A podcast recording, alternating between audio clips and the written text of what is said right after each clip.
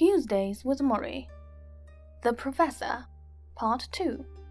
The Morrie I knew, the Morrie so many others knew, would not have been the man he was without the years he spent working at a mental hospital just outside Washington, D.C., a place with the deceptively peaceful name of Chestnut Lodge.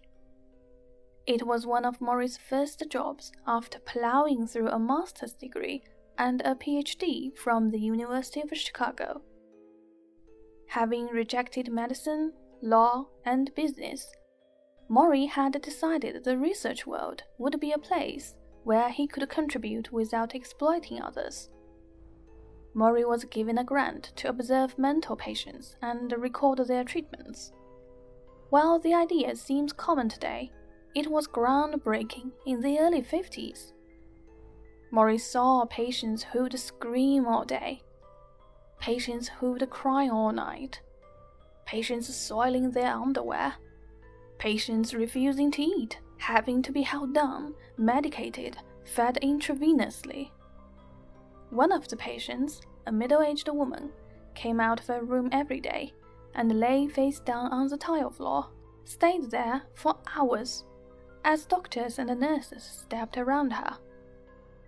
Morrie watched in horror. He took notes, which is what he was there to do. Every day, she did the same thing.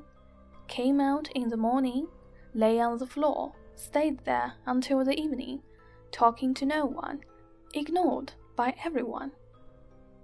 It saddened Morrie. He began to sit on the floor with her, even lay down alongside her, trying to draw her out of her misery. Eventually, he got her to sit up, and even to return to her room. What she mostly wanted, he learned, was the same thing many people want someone to notice she was there. Morrie worked at Chestnut Lodge for five years.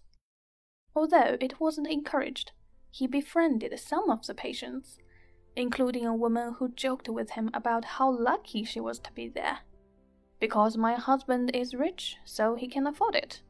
Can you imagine if I had to be in one of those cheap mental hospitals? Another woman, who'd spit at everyone else, took to Morrie and called him her friend. They talked each day, and the staff was at least encouraged that someone had gotten through to her. But one day she ran away, and Morrie was asked to help bring her back. They tracked her down in a nearby store, hiding in the back, and when Morrie went in, she burned an angry look at him. So you are one of them too, she snarled. One of who? My jailers.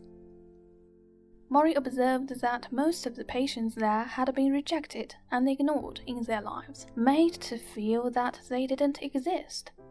They also missed compassion, something the staff ran out of quickly and many of these patients were well off, from rich families, so their wealth did not buy them happiness or contentment. It was a lesson he never forgot.